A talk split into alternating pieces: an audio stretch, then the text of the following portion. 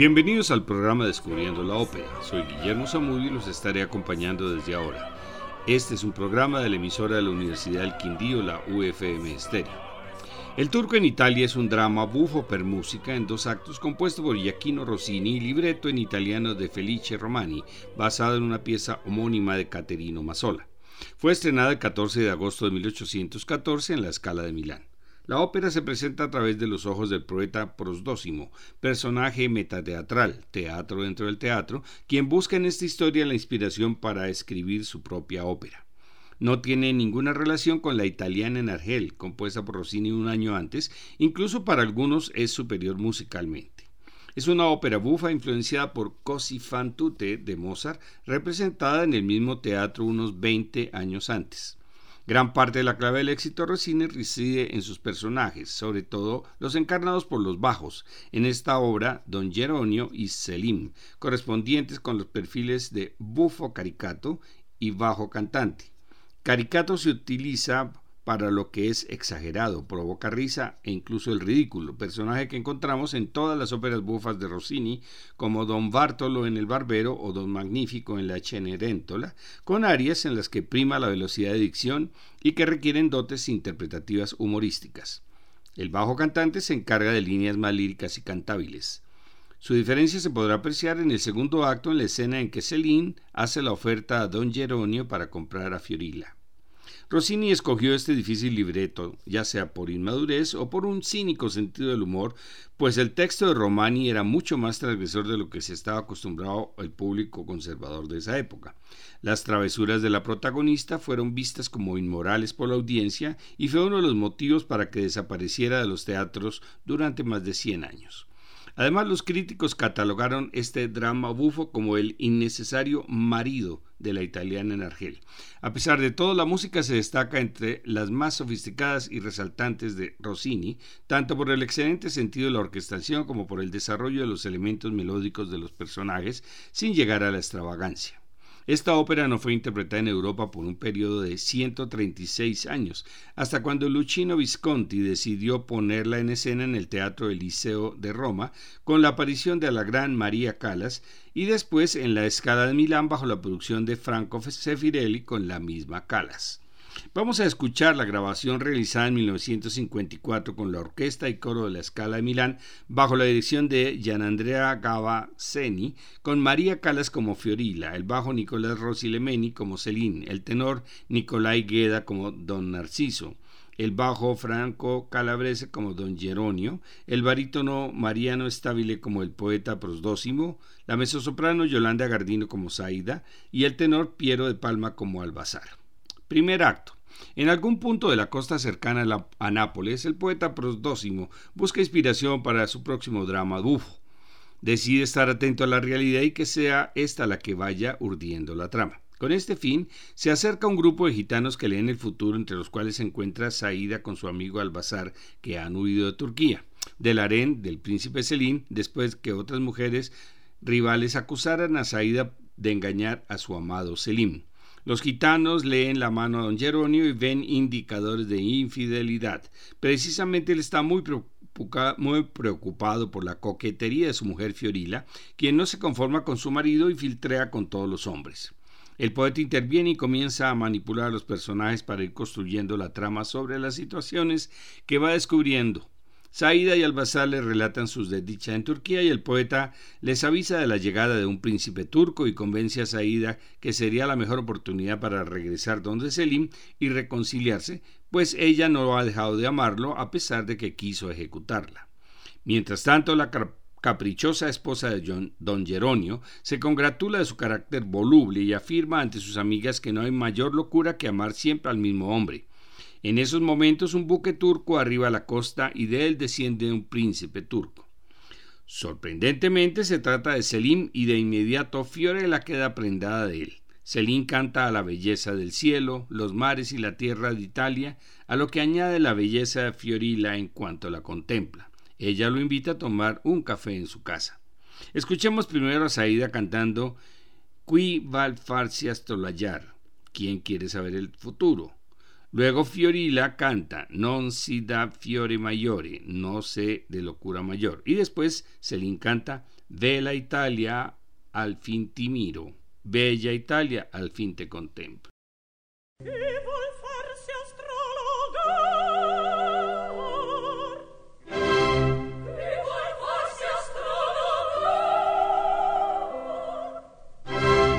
appunto a me vicino uno stuol di zingarelle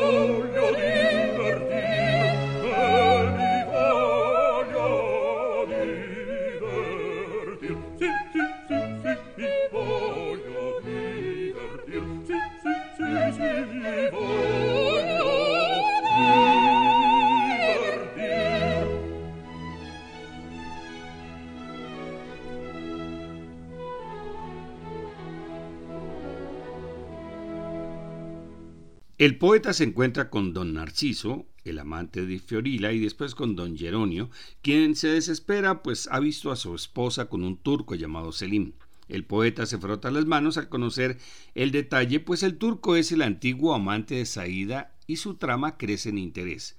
Don Geronio y don Narciso se muestran irritados por los papeles que ocupan en el argumento que está inventando el poeta. En casa de Geronio, donde ha invitado al turco, Fiorila presenta a su marido al príncipe y lo empuja para que se arrodille a rendirle tributo. La escena se convierte en incómoda para todos y Fiorila y Celín se citan en el puerto. El poeta acusa a don Geronio de su mala situación por falta de osadía. Entonces intenta poner en cintura a su mujer, pero ella revierte la situación, termina inquepándolo y le amenaza con tener más amantes. Escuchemos el cuarteto que comienza Fiorila, Siete turchi non vi credo, sois turco, no os creo, continuando con Io estupisco mi sorprende, yo me asombro y me sorprendo, que inicia Selim. Después la conversación de don Geronio y Fiorila per piacere a la signora, para agradarle a la señora.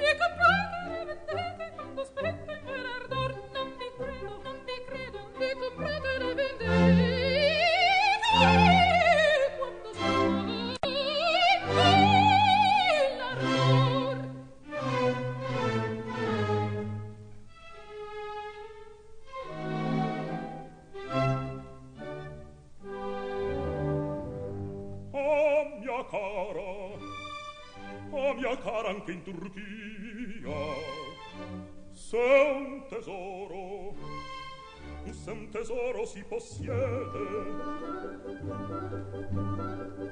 Non si cambia non si cede servo un turco anche l'amor serba, serba, serbon turco al amor. A mia cara anche in Turchia se un tesoro si possiede, non si cambia, non si cede, serbon turco anche l'amor. Non si cambia, non si cede, non si cambia, non si cede, serba un turco anche l'amor. Eccola, eccola, da soli a soli, che mi tocca, che mi tocca sopportare. E permesso, si può entrare sperar posso un tal favor sperar posso un tal favor.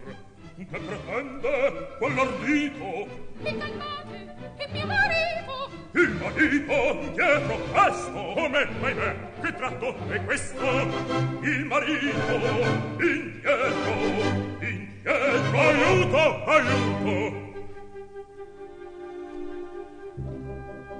Compatite commovete e qui venuto poverino a farmi onore. Non mi fido sì signore. Quel che vero l'incostante già del turco e fatta amante. Domandavi il favore di baciarmi di baciarvi sì signore. Lazimarra. sì signore.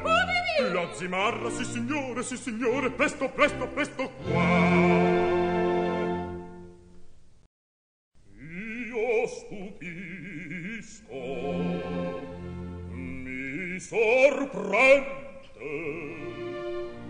Io stupisco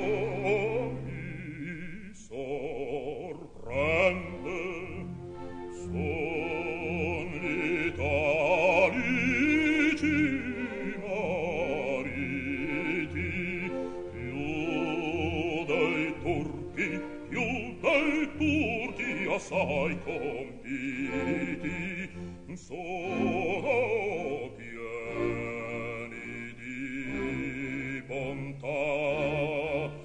Sono sono pieni sono pieni pieni pieni di bontà. Oh che scena dite bene! Maledetto dice bene. E Gastonino i mariti! A pettegola i mariti so i torti miei sventurato son compiti. Son compiti. Ecco schiatto son compiti. Sono pieni. Sono pieni. Sono pieni di già. Sto amor siam puniti dio tra la che mi fa. O che scena stite bene? E castani da stimare e se non pulsi non son compiti e so ore dio tra la che mi fa tan sono tre sini che di non fa sono sta bene sono bene sta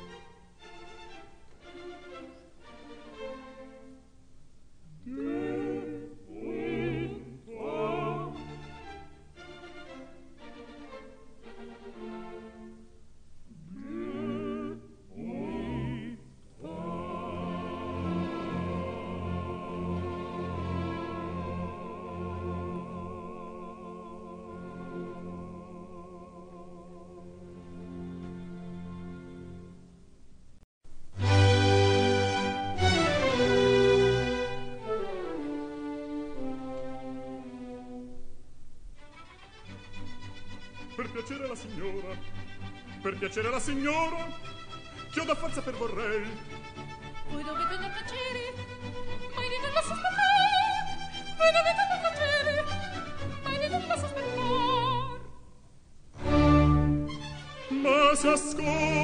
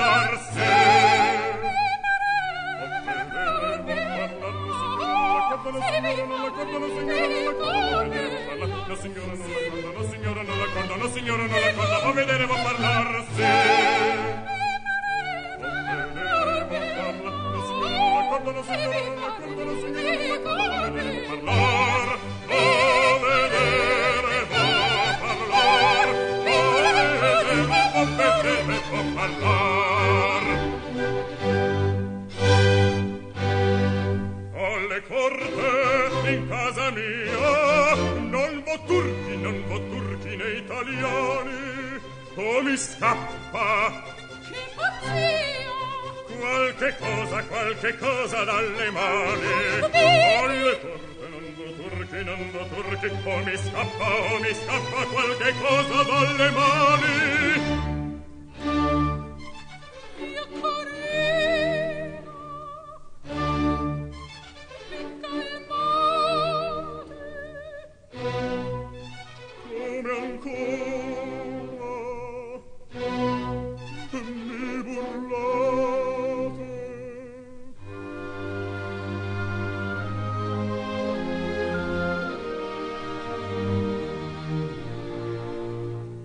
Celina acude al puerto, pero en lugar de Fiorila llega Saída, avisada por el poeta.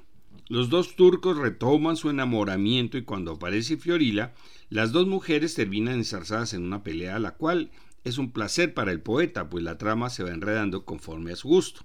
Escuchemos a Celina y Saída cantando Per la fuga e tutto lesto. Para la fuga está todo preparado. Y después, el final del primer acto comienza Saída. Vada vía, si guardi bene la mente mío. Largaos de aquí, tener cuidado de acercaros a mi amante.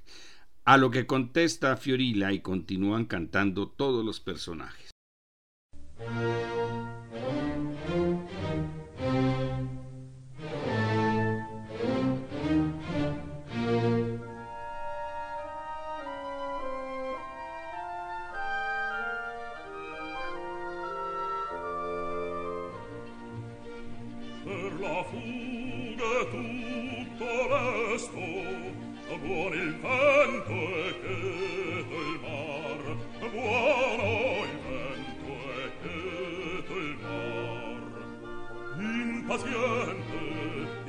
m'arresto la mia bella aspettar.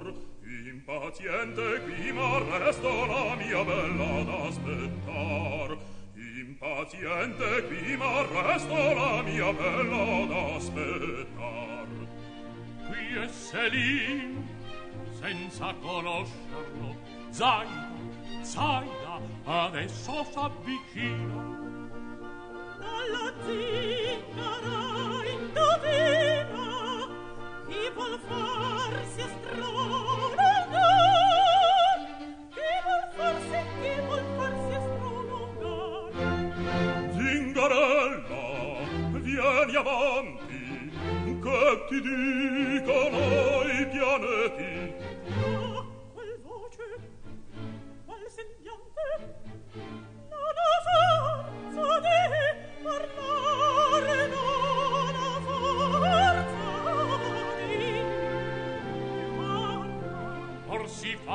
scoprimento vi sarà uno svenimento. Buon sedile a preparar buon sedile a preparar.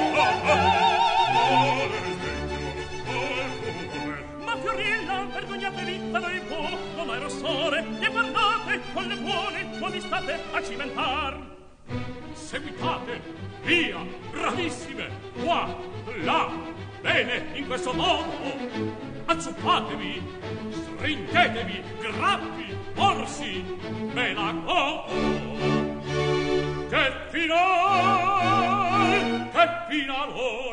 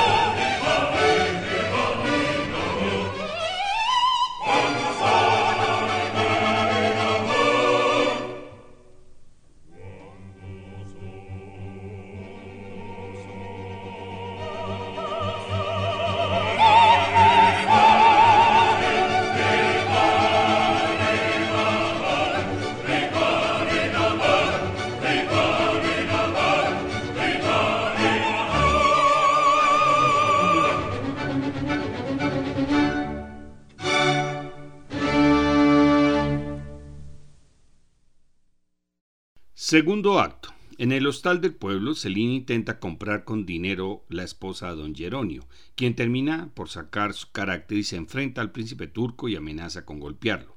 Ante la dificultad, Celine piensa en raptarla. Fiorilla organiza un encuentro en el hostal con Said y Celine para que él elija con cuál de ellas se va a quedar. Vamos a escuchar la escena del dúo de los dos bajos, Celine y don Geronio, para diferenciarlos. Comienza Celine de un bel uso de Turquía, de una bonita costumbre turca, y continúa, se fiorila di vender bramate, si quieres vender a Fiorila. Después escucharemos el dúo de Fiorilla y Celine, Credete alle femmine dedicon marvari. Creer en las mujeres, llegar a amarlas. Y contesta Fiorilla, creer en los hombres que mariposean alrededor y continúa, In Italia certamente non si fa l'amor così. Desde luego en Italia no se hace el amor así. Y contesta Celine, tampoco en Turquía se hace así el amor.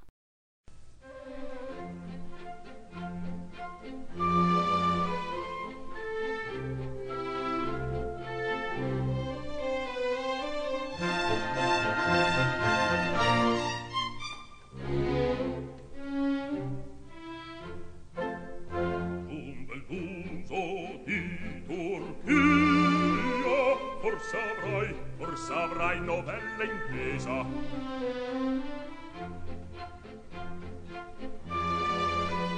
Forse avrai, forse avrai novella intesa. Della moglie, della moglie che gli pesa. Il marito, il marito è venditor.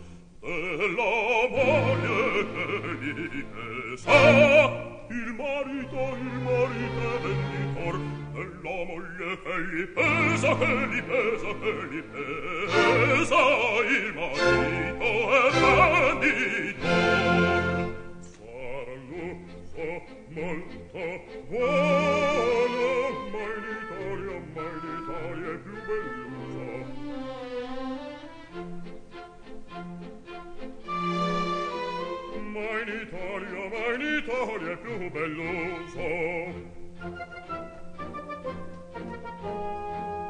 il marito il marito rompe il muso. Quasi sempre quasi sempre il comprador il marito rompe il muso. Quasi sempre quasi sempre il comprador il marito rompe il muso.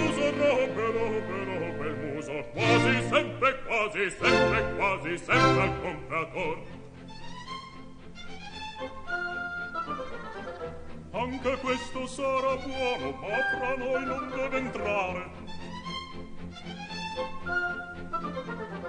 Anzi, questo più di quello mi conviene da abbracciare.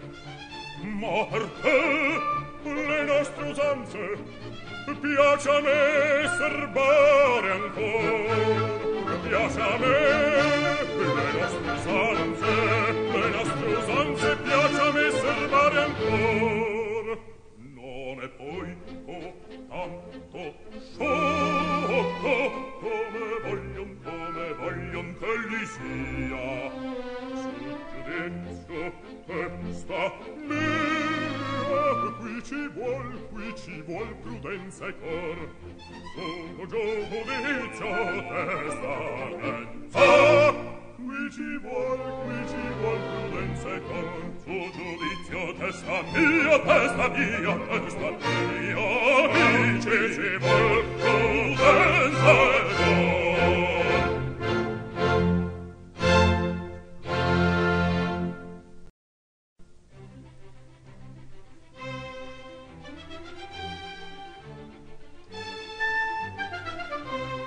Fiorilla di vender bramate senza fare più lungo discorso. Io la compro il denaro di sborso. Da comprarla bisogna anche tre. Tre tre tre tre. Da comprarla bisogna anche tre. Tre tre tre tre. Da comprarla bisogna anche tre. Signor turco l'ho detto e ripeto io non vendo mia moglie a persona. E perciò sia cattiva sia buona.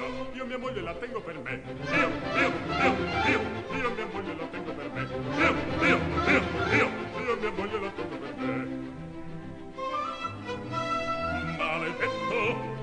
ma pensi? Ho pensato a lei si scalda mi scaldo sicuro mi scaldo sicuro sicuro sicuro. Oh, Lo più strano più duro io scommetto che al mondo non è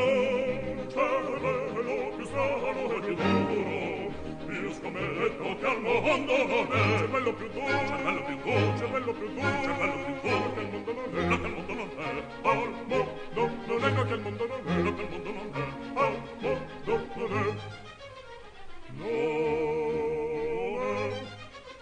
non è non volete con prospetto vi usate se ricorso averla a tuo dispetto non l'avrò conosco al pluso e sarebbe sarebbe involarla. Ed invece di pagarla ed invece di pagarla il buffone che soppone preso presto da ammazzare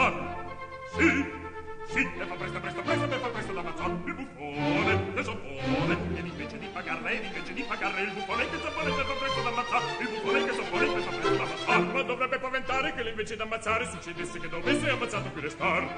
Sì, sì, succedesse che dovesse ammazzato qui restar. Ammazzato, ammazzato. Ma dovrebbe paventare che lei invece d'ammazzare succedesse che dovesse ammazzato qui restar. Succedesse che dovesse ammazzato qui restar. Saranno coltellate, saranno coltellate. Saranno sì, sì, saranno sì, saranno schiacciate, saranno schiacciate, saranno sì, sì, saranno schiacciate. Saranno coltellate, saranno no Saranno no saranno coltellate. Saranno coltellate, saranno coltellate. river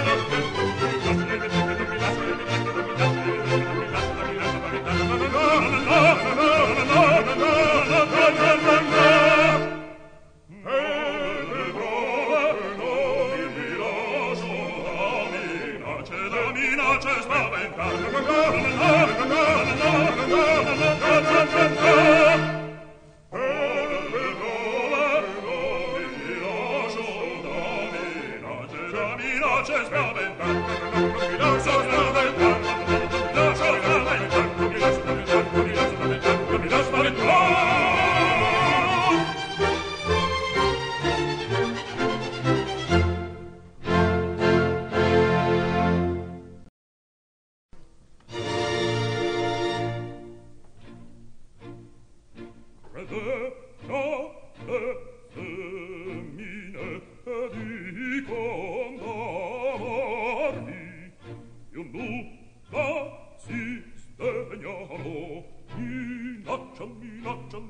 non lasciarmi di donna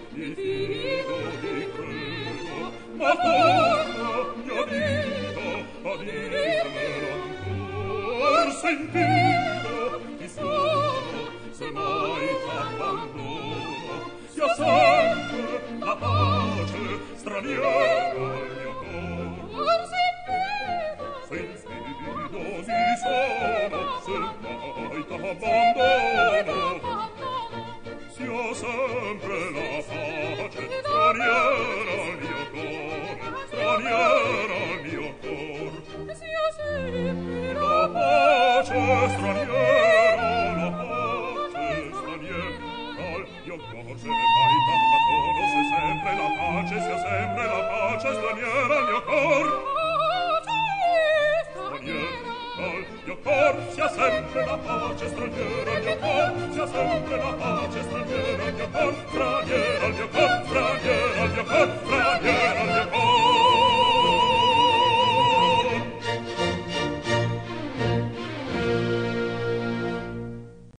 Como están las cosas, Celine está decidido a raptar a Fiorilla y organiza un baile de máscaras para llevar a cabo su plan. El poeta conmina a don Geronio para que asista y evite el secuestro. Don Narciso se entera y también asiste. En el salón de baile se confunden y Fiorilla resulta con Narciso y Celine con Saída. Don Geronio no entiende nada y al final las parejas cambiadas resultan huyendo. Fiorilla descubre al impostor Narciso y regresa en busca del turco, pero Celine ha decidido quedarse con Saída y volver con ella a Turquía. Escuchamos a Geronio iniciando con Oh, guardate que accidente. Vaya enredo, no conozco a mi mujer. Y termina la escena iniciando Fiorilla con Questo vecchio maledetto, este viejo maldito.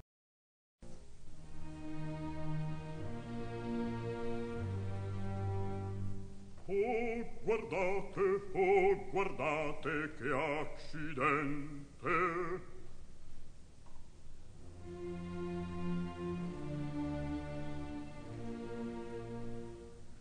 non conosco, non conosco più mia moglie. E qual turpa, e quali spoglie, tutte qual, e fa. Da partir di qui non posso, senza voi, fiorilla mia, senza voi, fiorilla mia.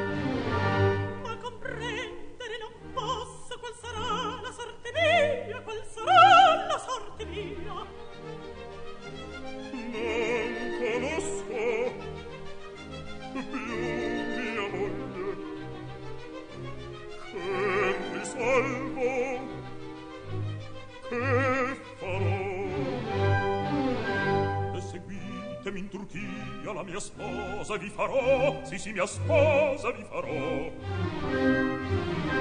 Per svadermi il cor vorrei Amare solvermi non so. Per svadermi il cor vorrei Amare solvermi non so.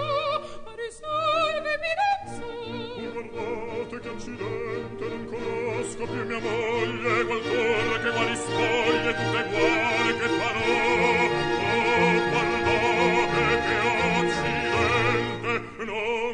conosco più mia moglie non conosco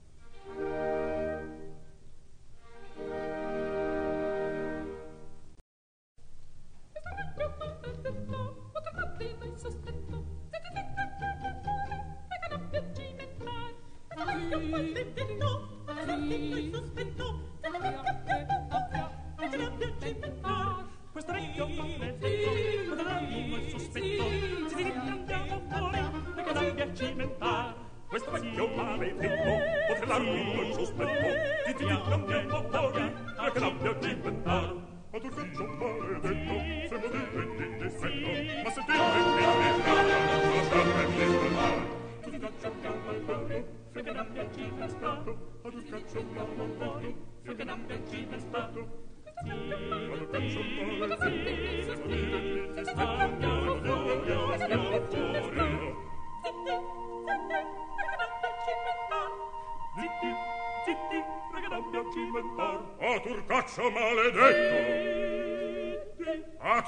passo maledetto!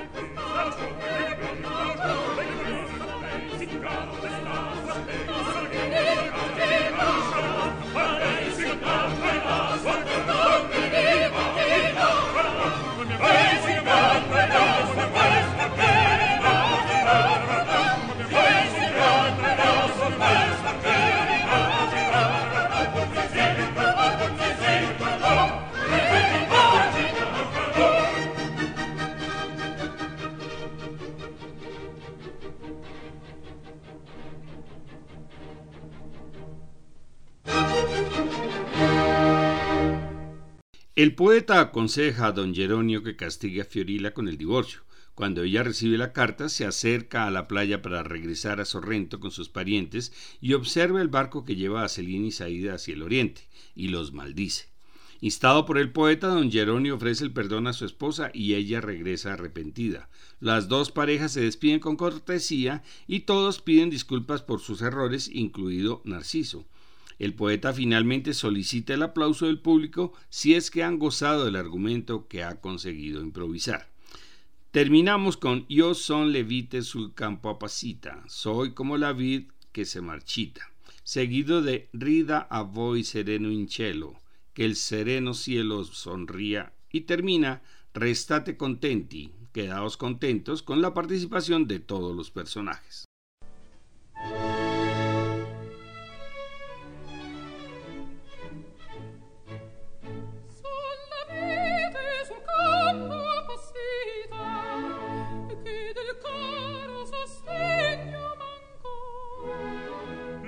son uomo a cui venne rapito la sua vite degnudo restò. Il cultore son io di buon cuore che di nuovo congiungerli può ed di nuovo congiunger li può. D'intorno mi gira. D'intorno mi gira. Mi guarda e sospira. Mi guarda e sospira. Via pace via van facciamoci avanti ditami pa ditami pa ditami pa facciamoci avanti via pace via van ditami pa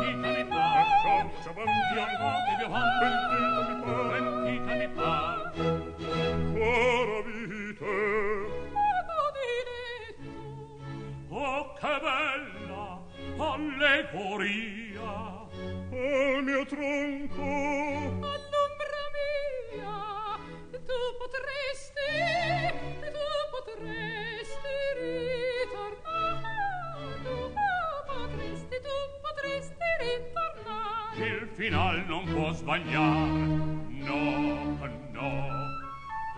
Il final non può sbagliar. Tu si fa, tu si fa.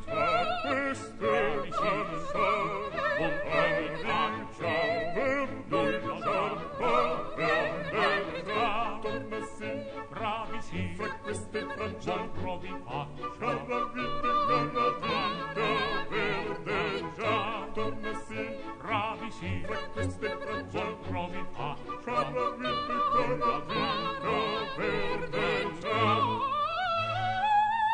con la gramma può mangiare con la vita verdeggia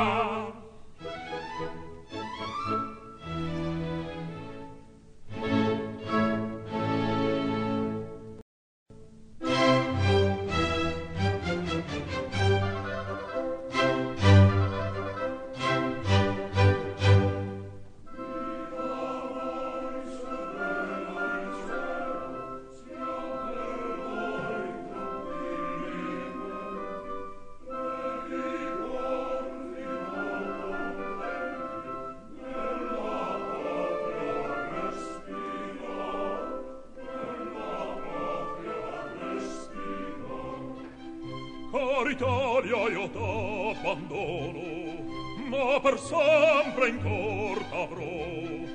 E per te felice io sono, ogni dì rammenterò.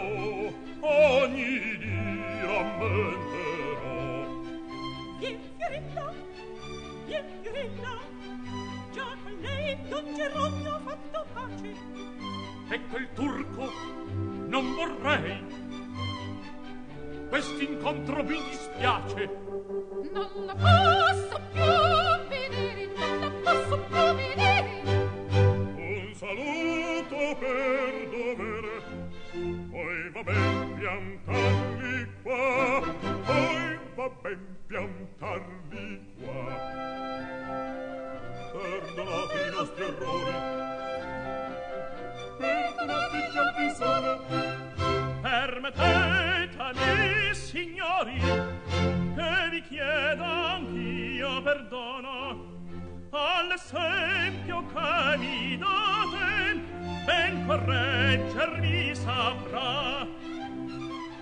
e l'intreccio terminato lieto fine al dramma mio e contento qual son io forse il pubblico sarà forse il pubblico sarà sì sì sarà sì sì sarà.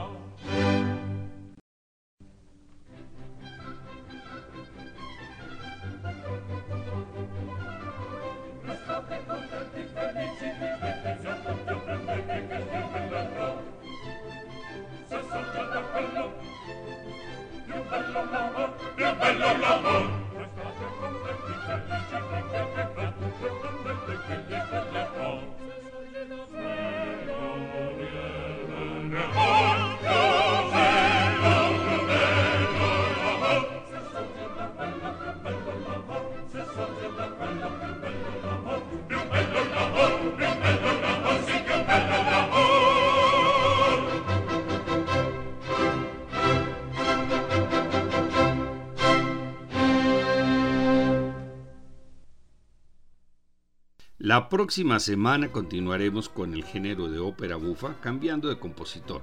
En esta ocasión, La hija del regimiento, ópera con libreto en francés de Jules Henry Bernois y música de Gaetano Donizetti. Les esperamos.